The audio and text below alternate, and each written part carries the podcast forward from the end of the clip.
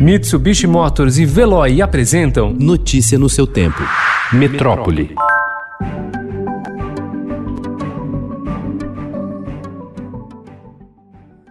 Para minimizar as críticas sobre a gestão do Instituto Nacional de Pesquisas Espaciais e o controle do desmatamento, o governo federal anunciou um sistema mais preciso para ajudar a conter a devastação nas áreas mais críticas, o chamado Deter Intenso e um novo satélite para o ano que vem, o Amazônia 1, com o mesmo objetivo. O anúncio ocorre um dia após a exoneração da coordenadora da área que monitora o desmatamento no INPE, Lúbia Vinhas. O ministro de Ciência, Tecnologia e Inovação, Marcos Pontes, disse que o governo não vai mexer no grupo de controle. Em time que está ganhando, a gente não mexe.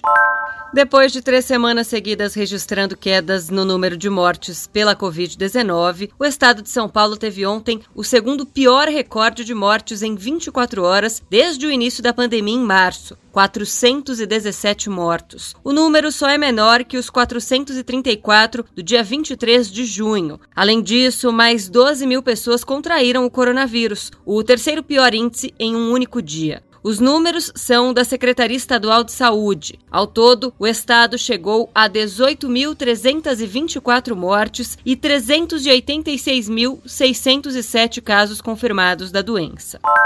O ministro da Controladoria Geral da União, Wagner Rosário, disse ontem que o órgão permitiu a revogação de cerca de 2 bilhões de reais em licitações do Ministério da Saúde avaliadas como frágeis. Nós fizemos um trabalho prévio de análise de risco das contratações. Esse trabalho prévio nos permitiu analisar 6,4 bilhões de reais em contratações diretas pelo Ministério da Saúde. Isso permitiu também a revogação de quase 2 bilhões de reais em licitação através de identificação de fragilidades na licitação que poderiam trazer problemas futuros para o governo federal. Rosário destacou em audiência com deputados e senadores que a análise de irregularidades em contratos da pasta foi a prioridade inicial da CGU após o início da pandemia da Covid-19 no país.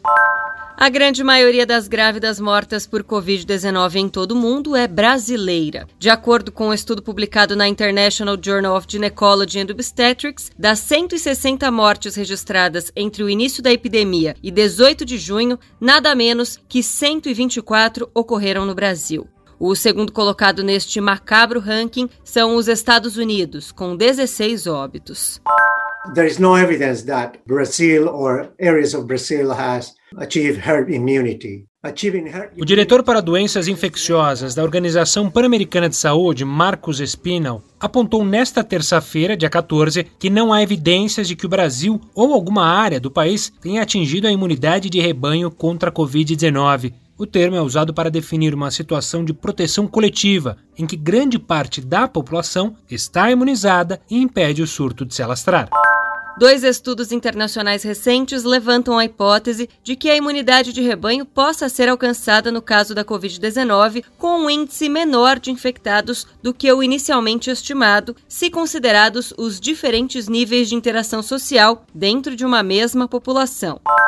O Tribunal de Justiça Militar de São Paulo concedeu habeas corpus coletivo, permitindo que oficiais da PM ignorem medida da Secretaria de Segurança Pública e apreendam armas e objetos em ocorrências com morte de civis. A decisão provocou reação de entidades da Polícia Civil que vem tentativa de usurpar suas atribuições legais e dificultar a investigação de casos. O Ministério Público de São Paulo recorreu da decisão.